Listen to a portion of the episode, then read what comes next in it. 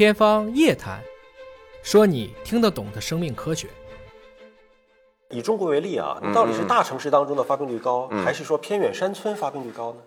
这里面其实它会有一些细微的差别啊，但其实对于疾病的发生来说，外部环境，比如说城市化，它可能物质生活水平提高了，但它可能面临的竞争压力会更多，对吧？那你说在农村，它可能基本的这种经济保障，或者说，那当然在中国目前啊，温饱没有问题，但它可能发达程度没有像城市那么多，它面临的压力可能会更小，但是它获取的这种社会支持。或者说能够去得以情绪排解的方式会减少，所以这里面其实是不是绝对而论的，就是说一定是哪个是保护因素，其实是你自己内心的平衡问题。比如说我生活在农村，但我就向往着大城市的生活，我也焦虑；或者说我生活在城市，我就觉得太忙太累，我想回农村，我也焦虑，就是取决于。你自己的心态。所以这里面我觉得有一个很重要，就是说我们的对生活的一个这种我们称为叫心态。嗯，这个其实是我们我们刚才讲的，尽管抑郁症离我们很近，但是我们怎么样远离抑郁症？那这个就是说一个心理防御，或者我们所谓叫应对方式。更重要的就是我们对于生活的那种积极的态度，是能够让我们去抵御抑郁症在身上发生的可能性。那么你刚才讲到的要有满足感，要有满足能力，对吧？你要有非常积极正向的这种认知的这种态度，对吧？我发生了再糟糕的事情，我都能够把它看成一个积极的事情。那么这就是一个人的认知，还需要有个比较好的社会支持系统，能够主动寻求帮助的能力，这样才能够很好的去抵御抑郁的发生。您刚才其实比喻说，抑郁症就像感冒发烧一样，嗯，其实应该是以平常的心态把它当成一种疾病来看待，嗯嗯。但你像感冒发烧的病因，我们现在研究的比较清晰了。抑郁症的病因到底是什么呢？什么原因导致的？它传染吗？嗯，所以这是一个全世界科学家，特别是我们说叫神经科学的领域的科学家一直在探索的一项工作，就是有很多精神疾病，包括抑郁症，包括精神分裂症这样的主要的精神疾病病因是不明的，但是它有两个比较明确的危险因素，一个就生物学的遗传，第二个就是环境的应激。遗传，我们说，呃，就是我们经常会去追溯他的上一代，或者他的同胞，他其实因为有遗传信息，就基因的携带的这样的一种风险基因，他会比一般普通人更容易出现这个疾病。抑郁症的这个遗传度是百分之四十哦，但是我们还有更高的，嗯啊，像精神分裂症是百分之八十以上，嗯，孤独症百分之八十甚至九十，双向障碍百分之八十，嗯，所以遗传是。抑郁症的一个风险因素，所以这个遗传基因找到了吗？还是说只是观察到了一种遗传的现象？呃，我们找到了很多基因。其实，在全世界现在最近这二十年，随着基因组学技术的发展，我们有第二代测序，甚至第三代测序，甚至我们还要现在的这种细胞水平的转录组学的测序，找到了很多跟抑郁症这个表型相关的一些风险基因，但是它的结果还不足以去非常好的去。临床应用，就我做不到像肿瘤这样的基因诊断，然后每一个风险基因，它可能需要在不同的种族当中去验证。比如说西方的英国的，它比如说有上万例的抑郁症病人得到的基因，它是不是能够在我们汉族人当中去得以验证？那这样的工作其实是更有价值的。还在路上，还在路上，嗯，对，嗯，还在路上。呃，因为我身边哈也有一些家里有类似情况的朋友，嗯，比如说有的可能是亲戚朋友有这个问题，有的可能就是真的是父母子女有这样的问题。因为面对着精神类的疾病，包括这个抑郁，好像是不分年龄、不分性别的。你像女性产后说是有产后抑郁，现在小朋友有一些我们看到的新闻报道，嗯，有些小朋友精神压力很大，因为考试不好，可能就做出一些极端的选择。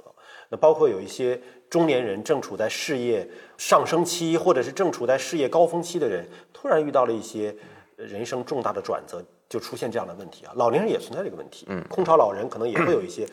怎么样面对不同年龄、不同性别的人，去让他们防范抑郁症的一个发生？还有出现了这个情况之后，每个人都会想到去找专业的机构求助吗？会不会有一些就是在没有被发现的时候？悲剧就已经发生了呢。这里我先回答你第一个问题啊，就抑郁症，它在不同的年龄段，它都会有不同的这个发病的，就是说这种差异性。首先我们说性别，在全世界，女性比男性都要高一倍，所以性别也是有差别的。女性比男性高一倍是出在了产后抑郁上吗？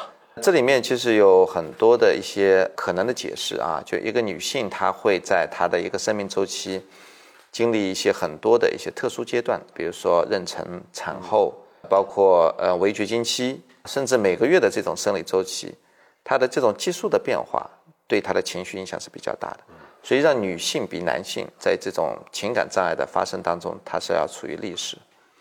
第二呢，就是女性可能相对来说比男性在这种社会竞争压力下面，她的心理的抗压能力会相对弱一点。所以说，在全世界的这个发病率发生比较当中，女性比男性要高。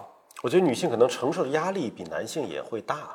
呃，家庭和事业的双重 压力。对对对，现在现在女性的这个要求跟以往不一样，对吧？对，可能要兼顾家庭，要兼顾事业，嗯，所以她可能承受压力不比男性要弱。所以我们更应该关注女性的这种心理健康。对，女性在抑郁症这一块，我们是作为一个特殊人群要去关注的。但是有一个点，就是我们说抑郁症的平均的最高发展年龄是二十六岁，这是一个成人的一个数据。但是我们现在看到的，就是有很多抑郁的这种症状的出现，成一个年轻化。就青少年现在其实也是一个高危人群。就像我们现在媒体可能比较会关注啊一些孩子的一些极端行为，嗯这个不是一个个案，其实在很多的地方，甚至在全世界都有这样的一个上升的趋势。所以说青少年这是一个特殊人群。那么你刚才讲到的就是产后，产后抑郁它有特殊的一些。生理的特点，激素啊，包括她产后的这种角色转换，那么会增加女性产后的抑郁风险。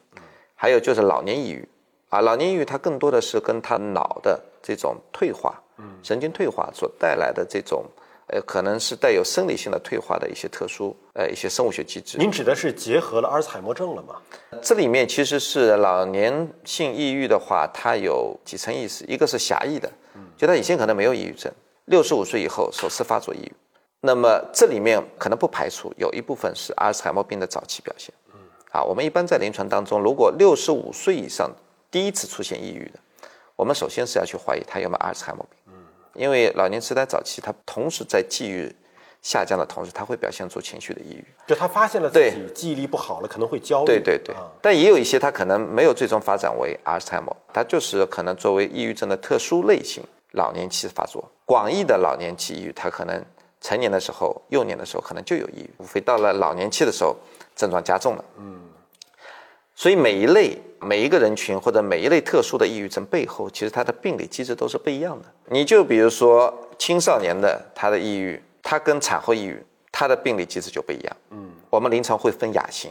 所以，我们今天在讲抑郁症这个主题，其实我们回过头来对这个诊断，我们不是把它作为一个疾病，它是一组疾病。其实很多类型，很多类型。对，你像产后抑郁，有可能跟激素的迅速的升降有关系。对对对。而青少年可能不是激素问题。它不是激素问题，青少年更多的其实一个他本身脑发育的不成熟，情绪变化比较大。他在这个青春期的时候，他的那种兴奋性的神经元是占优的。嗯。他自我控制能力是比较弱。而且青少年他面临的压力也很大，嗯，学业的、家庭的等等，所以说他两方面造成了他在青春期的时候出现了这种特殊的抑郁表现。